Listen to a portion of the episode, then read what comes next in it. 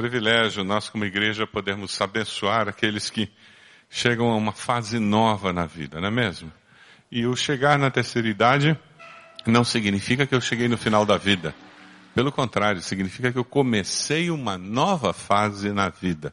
Queria que você visse um vídeo, é um documentário que eu não vou mostrar inteiro, vou mostrar apenas uma parte que nos dá consciência dessa nova realidade que acontece no mundo todo, pessoas vivendo mais, vivendo vidas mais longas, e o que, que eu faço com essa vida mais longa? Antigamente quem tinha 50 anos se considerava um velho, não é mesmo? E hoje em dia quem tem 50 anos acha que tem muito pela frente, não é mesmo, Wilson? Olha lá, ele está dando risada, olhando para mim dando risada, porque 50 anos é uma criança, né? Tem muito chão pela frente ainda, porque as pessoas estão vivendo mais. Eu tenho um tio aposentado que ele já viveu mais tempo na aposentadoria do que antes da aposentadoria. Que ele se aposentou antes de 50. A vida é diferente hoje em dia. Vamos dar uma olhadinha no vídeo. Veja o que, que a sociedade está falando. Perspectiva mais realista do tempo. Começamos a nos dar conta da nossa finitude e da importância de preparar o caminho para o futuro. Mas com a velhice, o temido amanhã é hoje. Sinto que o tempo sobre mim abate sua mão pesada. Rugas, dentes, calva. Escreverei sonetos de madureza.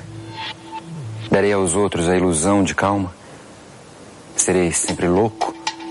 Sempre mentiroso? Acreditarei em mitos? Zombarei do mundo? Que confusão de coisas ao crepúsculo. A valorização social dos aspectos juvenis dos velhos, que na verdade é uma negação radical do valor da própria velhice se constitui num problema bastante sério. Encontrar uma possibilidade de uma velhice digna, realizada e feliz, que não esteja aprisionada nos padrões de relacionamento do jovem, esse é talvez o maior desafio do momento atual. Se os alicerces não foram lançados desde a juventude, a velhice é apenas perda, restrição e impossibilidade, porque os sentidos decaem, a sexualidade decai, a impetuosidade decai. E justamente porque elas decaem, o tempo cresce. E no tempo crescido é o sentido, é o significado, é a beleza mais sutil das coisas que pode emergir para aqueles que tiveram a sorte ou a possibilidade de lançar os seus alicerces desde a juventude. À frente, um horizonte mais curto. Mas quanto tempo ainda nos resta? Mais experiência, menos ansiedade. Mas em nome do que abrir mão agora dos prazeres que a vida oferece? Menos deveres, menos obrigações e o medo da morte. E se eu chegar aos 100? Na velhice, forças conflitantes se agitam e as escolhas no tempo podem ser ainda mais difíceis. O fato de vivermos até os 80 ou 90 anos significa que precisamos prestar muito mais atenção nas escolhas de longo alcance que fazemos na vida. Não só na saúde, mas nas escolhas afetivas, profissionais e financeiras. Viver mais e melhor implica pensar mais e investir mais no amanhã.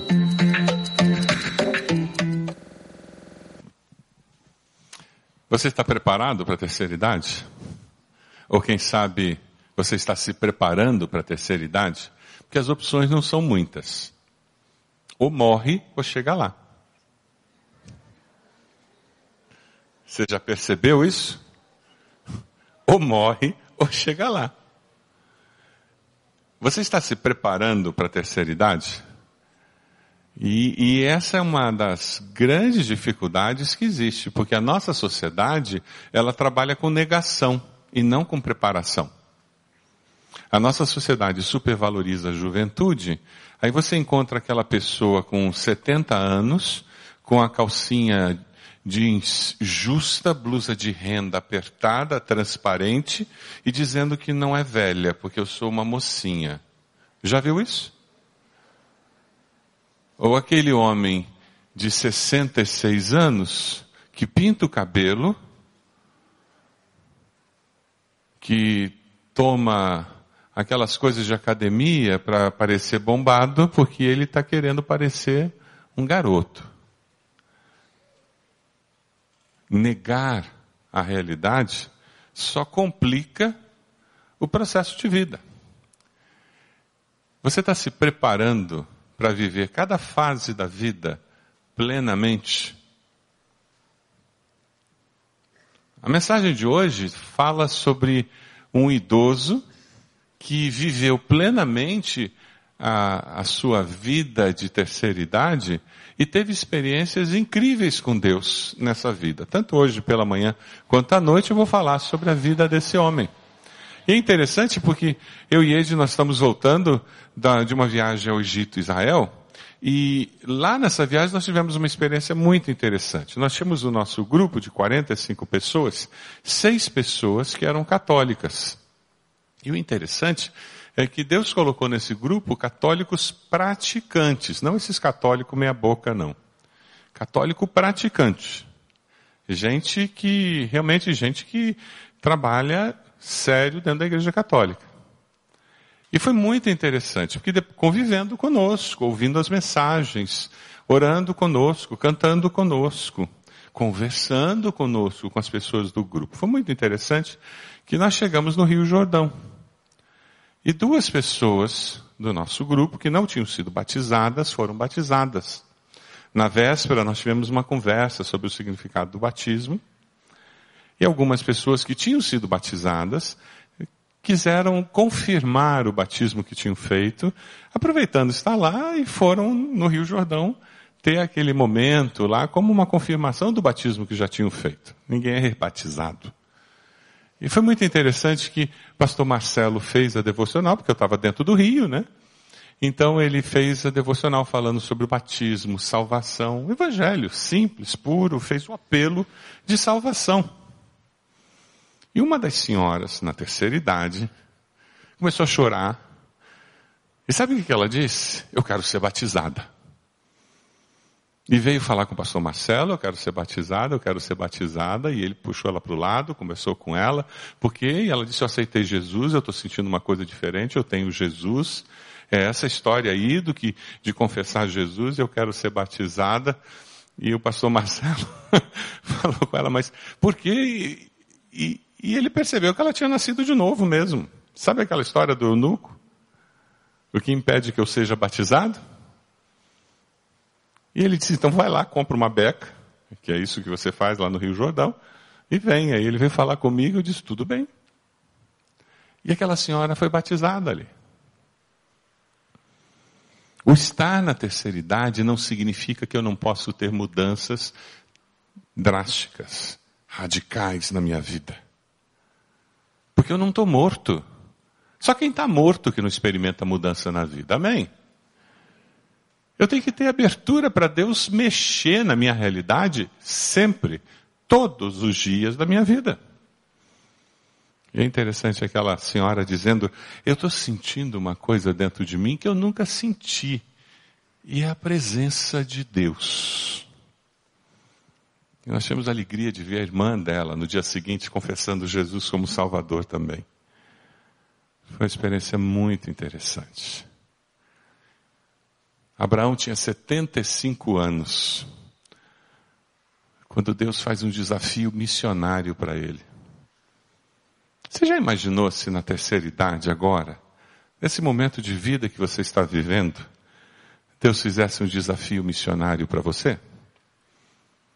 O que, que você ia dizer para Deus? Se Deus dissesse, sai da terra que você está, da tua parentela, arruma a sua mudança, que eu vou te mandar para outro lugar. Como é que você ia reagir? Conversa com a pessoa do lado aí. Como é que você ia reagir se Deus dissesse, sai da terra onde você está, de perto da tua parentela, arruma as malas, faz a mudança, porque eu tenho um plano para a tua vida. Como é que você ia reagir?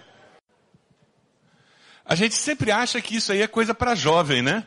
A gente sempre acha que Deus só vai falar isso para aquele jovem de 19 anos, 17 anos, 20 anos, está começando faculdade, terminando faculdade. Mas por que, que Deus não pode falar isso para alguém com 40 anos, com 30 anos, com 50 anos? Alguém com 75 anos, como Abraão. Alguém com 80 anos. Deus não pode fazer isso? Deus pode mandar você ir para longe dos seus filhos? Talvez seja isso que eles estejam precisando.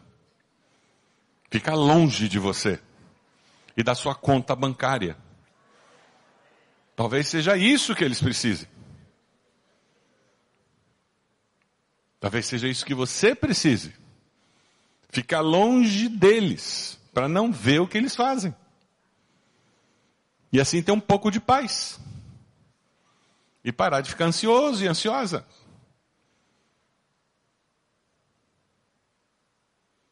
Talvez seja isso que eles precisem para assumir a vida adulta. E talvez seja isso que um campo missionário precise. Um discípulo do Senhor, uma discípula do Senhor maduro, estável, que chegue lá treinado, com dons, talentos, com condições financeiras, tempo na mão, para dar um impulso, para a coisa acontecer mais rápido, para aquela igreja se organizar mais rápido. Já imaginou? Abra sua Bíblia, por favor. Lá em Gênesis, capítulo 12, versículo 1. Vê se a pessoa que está do seu lado, ela tem Bíblia, conecte, faça o que você quiser, mas chegue no texto. Não sei como é que você vai chegar lá. Doze capítulos de Gênesis são dedicados a esse homem, Abraão, de tão especial que é a história dele. É possível mudar radicalmente a nossa caminhada com Deus, mesmo na terceira idade. Abraão é o exemplo de um idoso, e ele é um exemplo para todas as gerações. Gênesis 12, 1 a 7. Então o Senhor disse a Abraão, saia de Curitiba, do meio dos seus, não, não, saia da sua terra, do meio dos seus parentes, da casa do seu pai, e vá para a terra que eu lhe mostrarei. Farei de você um grande povo e o abençoarei, tornarei famoso o seu nome, você será uma bênção, abençoarei os que o abençoarem, maldiçoarei os que o amaldiçoarem, e por meio de você todos os povos da terra serão abençoados. Partiu Abraão como lhe ordenara o Senhor, e Ló foi com ele. Abraão tinha 75 anos quando saiu de Arã. Levou sua mulher Sarai, seu sobrinho Ló, todos os bens que haviam acumulado, e os seus servos comprados em Arã partiram para a terra de Canaã e lá chegaram. Abraão atravessou a terra até o lugar do carvalho de Moré, em Siquém. Naquela época os cananeus habitavam essa terra. O Senhor apareceu a Abraão e disse, à sua descendência darei essa terra. Abraão construiu ali um altar dedicado ao Senhor que lhe havia aparecido. Abraão aceita o desafio de Deus e obedece ao chamado de Deus. Você tem essa disposição de aceitar os desafios que Deus coloca na sua vida? De obedecer a Deus? Você acha que foi fácil ele deixar a família para trás? Aí o pessoal que tem mais de 60 anos, é fácil mudar depois dos 60 anos? Complicado, né? Até mudar coisa no lugar na gaveta, a gente pensa duas vezes, né? Porque a gente sabe que daqui a dois dias a gente vai vir procurar naquele lugar, né? Que há 20 anos eu ponho nesse lugar. Vocês têm esse problema também? Faltam dois anos para eu pegar a minha carteirinha de idoso. Eu vou buscar no dia do meu aniversário. 10 de junho de 2015, eu vou buscar minha carteirinha de idoso. Gente, eu vou ter estacionamento em shopping. Supermercado. Nunca mais vou procurar vaga. Vai ser uma delícia. Mas eu já estou com esse problema. Quando eu invento de arrumar a gaveta, eu não encontro mais nada. Porque eu mudo o lugar das coisas. Acontece isso com vocês? Pessoal mais novo, isso não acontece, né? Tá todo mundo me olhando com uma cara de santo, assim, no... Aham, uhum. me engana que eu gosto. Mas sabe, é interessante porque Abraão estava vivo. Eu acho que cabe uma pergunta aqui. Você já parou de viver porque é idoso? Você está esperando só a morte chegar? É isso? Ou você aceita desafios? Você quer fazer coisas novas? Como cantar num coro, fazer ginástica? Eu não tenho jeito para artesanato, mas eu vou vir ajudar nesse enxoval solidário. Eu vou empacotar as coisas. Ou vou ajudar a carregar os sacos para levar no hospital. Eu não sei dar um ponto, não tem problema, eu vou aprender a bordar. Percebe qual é a ideia? Eu vou começar a fazer alguma coisa diferente que eu nunca fiz com a minha vida. Mas eu vou fazer. Porque é um momento novo na minha vida.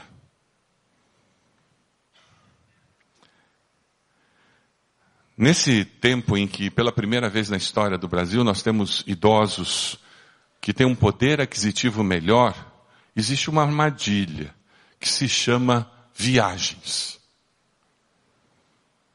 Hoje em dia tem um grupo de idosos que quando eles não estão viajando, eles estão chegando de uma viagem ou se preparando para uma viagem.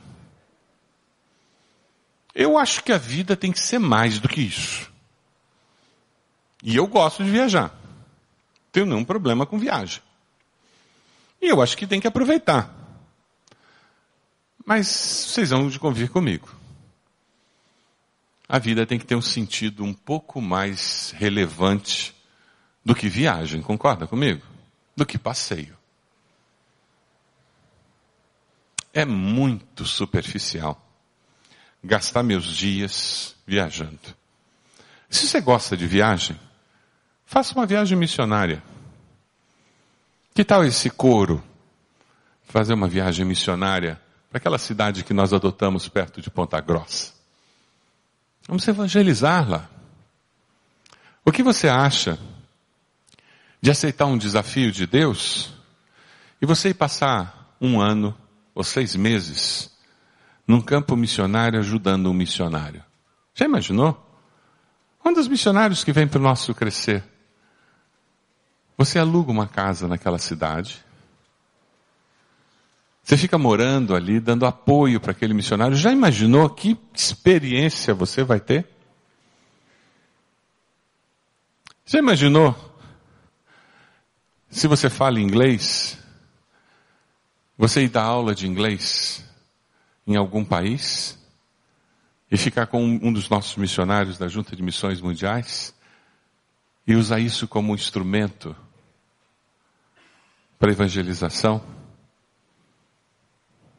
Ah, irmãos, as possibilidades são infinitas. Você está fazendo o CFI?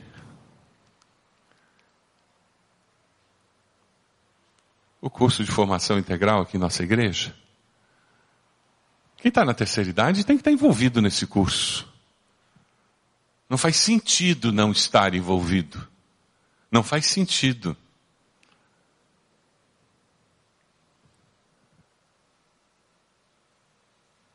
Você está estudando? Esse é o desafio que nós temos. Ah, eu não posso vir.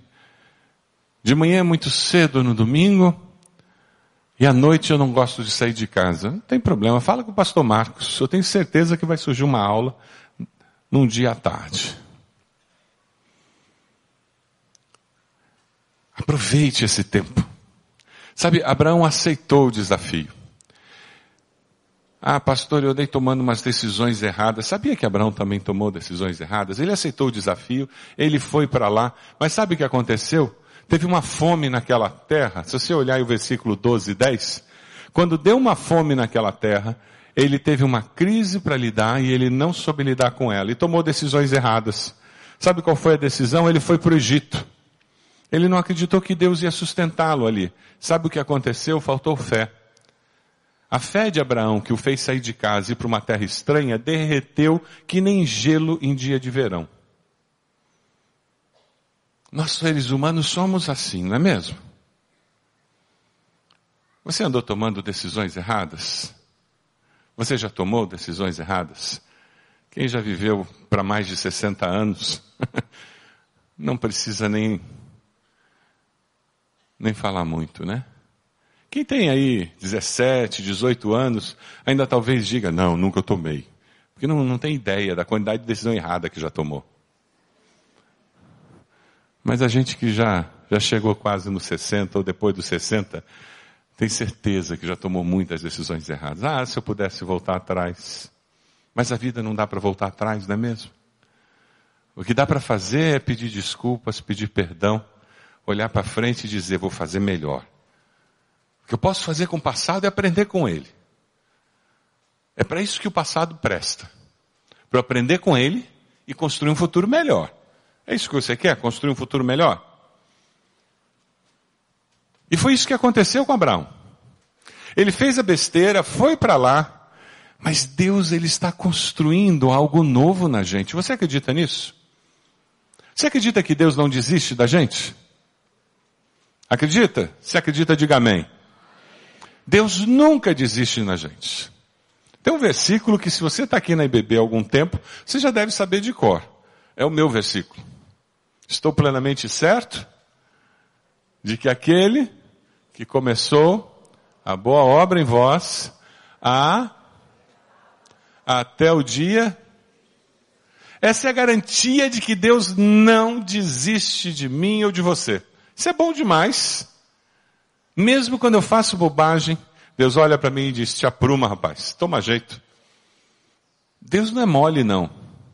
Ele repreende, ele corrige, disciplina, mas ele acolhe depois e diz: tá bom. Agora você aprendeu a lição? Então vamos embora. Vamos recomeçar a jornada. Vamos recomeçar a caminhada. E foi o que Deus fez. Veja lá no capítulo 13 de Gênesis. A partir do primeiro versículo. Abraão se arrepende. O que que Deus fez? Saiu, pois, Abraão do Egito e foi para onde? Para Negueb, com sua mulher e com tudo que possuía, até que chegou. Deus levou ele de volta e disse, vamos recomeçar? Muito bem, vamos voltar para o quadrinho número um, onde nós estávamos quando você chegou, saído lá da casa do seu pai. É assim que Deus trabalha conosco. Você chegou aqui hoje com o coração pesado porque você está vivendo as consequências de um erro. Chegue até o Senhor e peça perdão. Olhe ao redor e procure as pessoas que você precisa procurar e pedir perdão. E olhe para frente. Deus perdoa e te ajuda a reconstruir. Deus perdoa e te ajuda a limpar a lambança. Deus perdoa e te ajuda a construir um futuro melhor. É assim que nós vivemos a vida cristã. O diabo é que é o nosso acusador e que fica tentando lembrar você, tá vendo? Você pisou na bola mês passado, vai pisar de novo. Ele que fica acusando a gente. Ele que traz uma desesperança para o nosso coração. Mas Deus nunca. O nosso Deus é o Deus da esperança.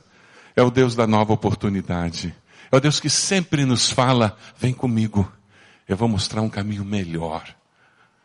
Porque se alguém está com o Senhor, é uma nova criatura, sempre existe novidade de vida. E quem está com o Senhor tem paciência para experimentar a promessa de Deus se cumprindo na sua vida. Os versículos 15 a 21, nós vamos ver as promessas do Senhor se cumprindo. Na vida de Abraão, ele aprendeu a andar com Deus e aprendeu a esperar as respostas de Deus no tempo certo. A moçada que está aqui, adolescentes, jovens, jovens casais, estão na fase de começar a aprender a ter paciência. O nosso netinho de três anos, ele pega o iPad e ele quer o jogo. O jogo, o jogo, o jogo, o jogo, o jogo, o jogo, o jogo, o jogo. É assim, ele não consegue esperar que a gente abra o iPad. Porque é tudo para ontem. Ele não quer as coisas para hoje. A impaciência. A maturidade nos ajuda a conseguir esperar. E sabe, quando eu leio as Escrituras, eu descubro que uma parte do fruto do Espírito é o quê? Paciência. Eu já ouvi alguém dizer, eu não peço paciência a Deus, senão Ele manda provação e tal. Isso é bobagem, isso é mentira do diabo. Isso não está na Bíblia, não. Isso é mentira do diabo. Peça paciência a Deus. Mas peça que Deus produza o fruto do Espírito na sua alma. Que Deus forge o caráter de Cristo em você. Paciência para ver a realidade que ainda não é o que você espera. Ainda não é o que Deus prometeu. Mas para você, pela fé, dizer: Deus, eu pacientemente espero o dia da resposta. Aquele filho que ainda vai voltar. Aquele esposo que ainda vai confessar. Aquela esposa que ainda vai confessar a Cristo. Aquele coração que ainda vai se aquecer. Aquela situação financeira que nós ainda vamos encontrar uma saída. Ah, Deus, aquele emprego que eu ainda vou conseguir uma coisa melhor. Eu estou aqui nesse, mas ainda vou conseguir uma coisa melhor. Eu tive um período na minha vida, quando fazia o doutorado nos Estados Unidos, foi o único período da minha vida, graças a Deus, foi um período curto, em que eu acordava de manhã, abria o olho, e o primeiro pensamento que vinha na minha mente, mais oito horas. Eu não gostava do que eu fazia, era um emprego chato, horrível, mas estava pagando as contas. Depois do primeiro pensamento, que era mais oito horas, eu dizia a Deus obrigado, porque com esse emprego eu estou pagando minhas contas. E o terceiro pensamento, Deus me ajude a encontrar outro emprego. Aí eu me levantava, lavava o rosto, tomava café, ia trabalhar. Fazer o quê? Tinha que pagar as contas. Mas todos os dias, eu orava pedindo a Deus uma outra oportunidade. E conversava, e procurava, até que Deus abriu uma outra porta. Porque eu sabia que Deus ia me dar uma outra oportunidade. Quem sabe você está vivendo uma situação assim, está num estágio horrível. Você queria um estágio diferente. Peça a Deus. Diga para Deus o tipo de estágio que você quer. E confie em Deus, porque Ele vai agir na sua vida. E ele vai usar esse estágio horrível que você está fazendo para trabalhar no seu caráter. Foi o que ele fez comigo. Ele trabalhou no meu caráter. Aí naquele emprego, ele colocou uma chefe que perseguia os brasileiros. Que não gostava de brasileiro ainda. Eu disse, pô Deus, além do emprego ser chato, ainda tem uma chefe assim? Mas Deus sabia o que estava fazendo. Você confia que Deus está no controle da história da sua vida? Amém? Se Deus está no controle da história da sua vida, aquele pai, aquela mãe que você tem, foi Deus quem escolheu. Aquele filho, aquela filha que você tem, foi Deus quem escolheu. Aquele lugar que você trabalha, para esse momento na sua vida faz parte do projeto de Deus. Você pode até não gostar. Você pode até questionar. E você pode questionar e não gostar. Diga para Deus. E ouça dele o que ele tem a dizer. Surpreenda-se com o mover de Deus. Porque Deus sempre está agindo. Sempre. Veja o capítulo 15. A partir do versículo 1, Deus começa a cumprir a promessa que ele tinha feito para Abraão. Aos 75 anos ele fez a promessa. Aos 100 anos, a promessa se cumpre. Quantos anos se passaram? Quem tem menos de 25 anos aqui? Levanta a mão. Aí é complicado você enxergar isso, né? Que Deus leva 25 anos para responder uma promessa. Quem aqui já recebeu resposta de oração que demorou mais do que 25 anos?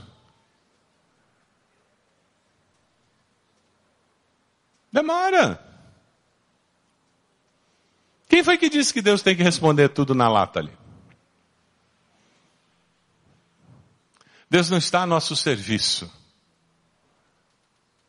Deus está agindo dentro do seu propósito maior. Depois dessas coisas, o Senhor falou a Abraão numa visão: Não tenha medo, Abraão, eu sou o seu escudo, grande será a sua recompensa. Mas Abraão perguntou: Ó soberano Senhor, que me dará se continuo sem filhos, o herdeiro do que possui Eliezer de Damasco? E ele continua reclamando. E o versículo 6 diz: Abraão creu no Senhor e isso lhe foi creditado como justiça. Hebreus 11, 1 diz que a fé é a certeza daquilo que esperamos e a prova das coisas que não vemos. E lá no capítulo 18, o milagre acontece. Versículo 10, 18, 10. Então disse o Senhor, voltarei a você na primavera. E Sara, sua mulher, terá um filho.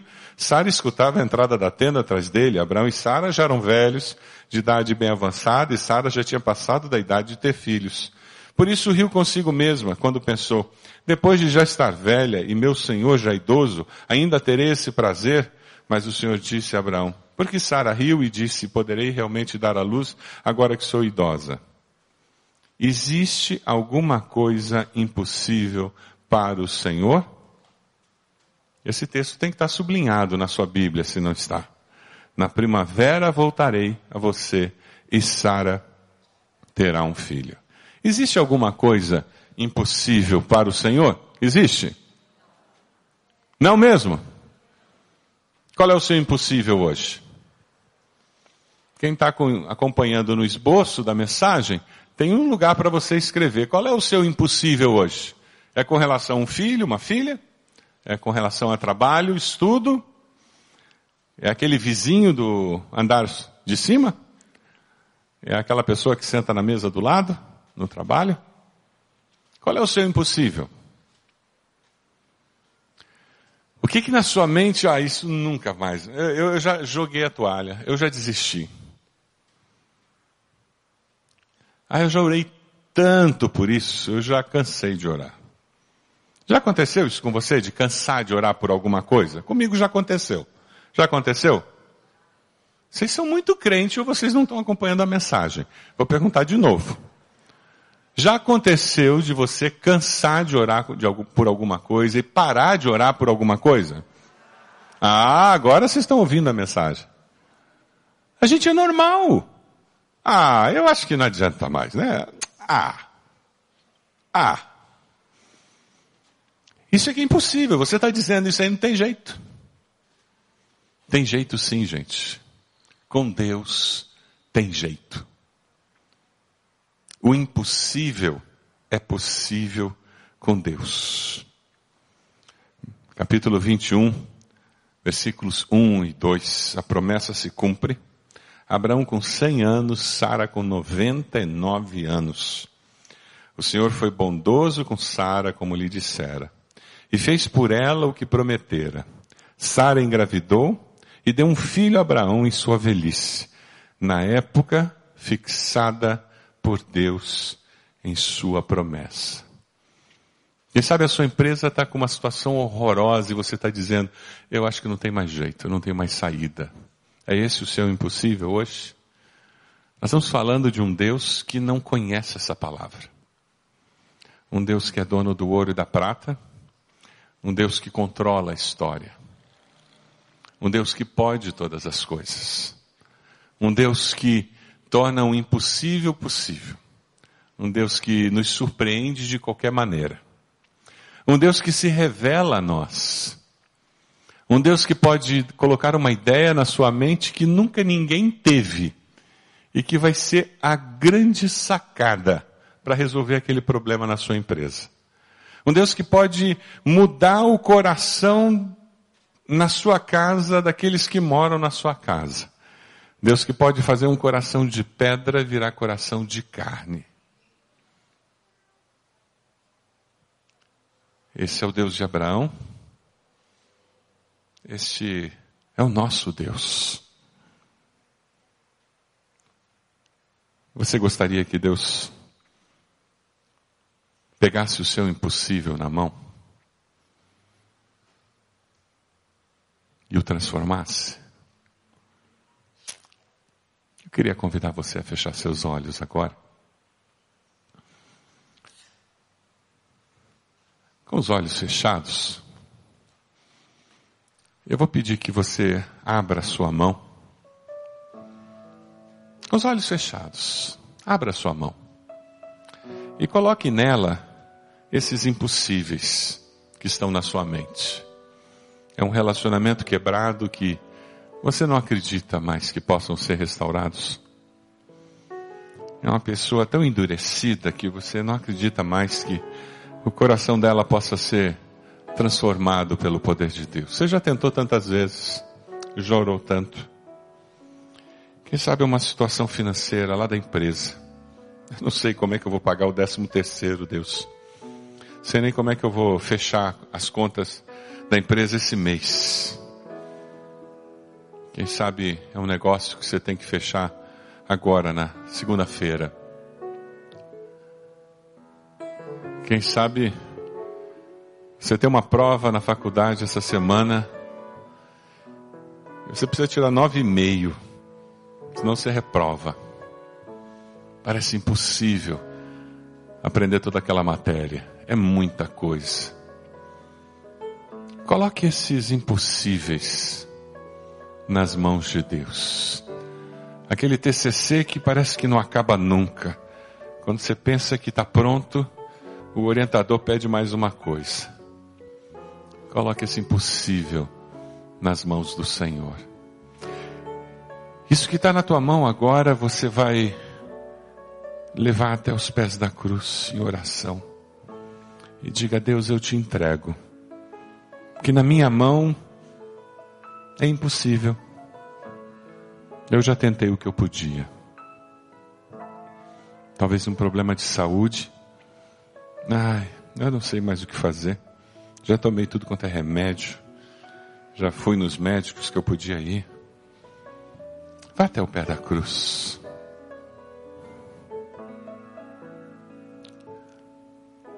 Nós servimos ao Deus do impossível.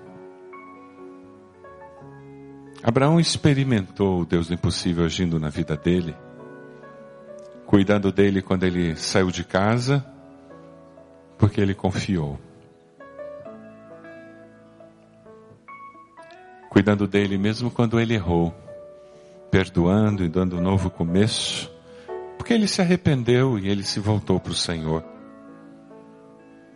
Experimentou o milagre de um filho aos 100 anos, porque ele confiou. Você está sendo desafiado hoje.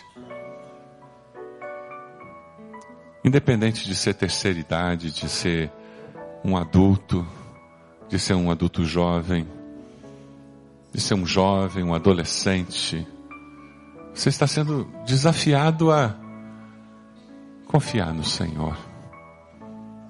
Entrega o teu caminho ao Senhor. Confia nele. E o mais ele fará. Entrega o teu caminho ao Senhor.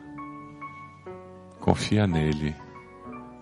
E o mais ele fará. Eu vou convidar você a fazer uma oração, repetindo depois de mim: Eu entrego o meu caminho ao Senhor e confio nele, certo de que o mais ele fará. Em nome de Jesus. Amém. Vamos ficar de pé. Nós vamos cantar uma música que é uma declaração de fé. Nós vamos glorificar a Deus. Nós vamos dizer, Deus, eu confio no Senhor e no Senhor apenas rompendo em fé. Você gosta dessa música? Diga amém.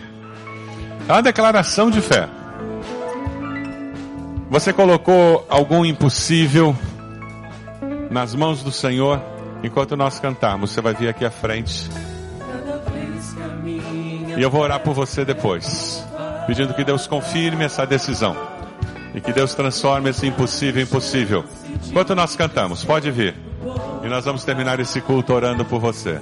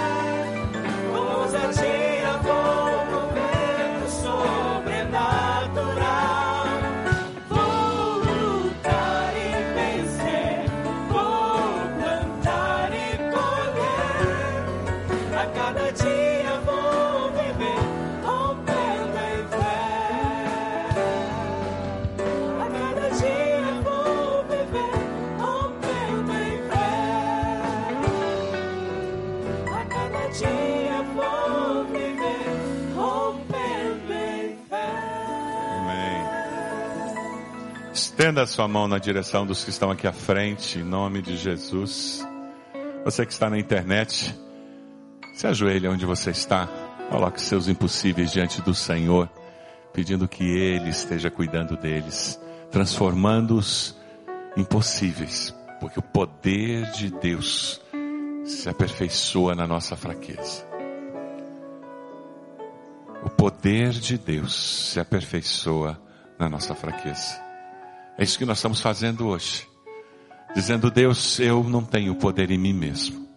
Eu não consigo que essas coisas se tornem, é, transformar essa realidade. Mas eu confio no poder do Senhor, do Deus Todo-Poderoso. E é por isso que eu estou aqui.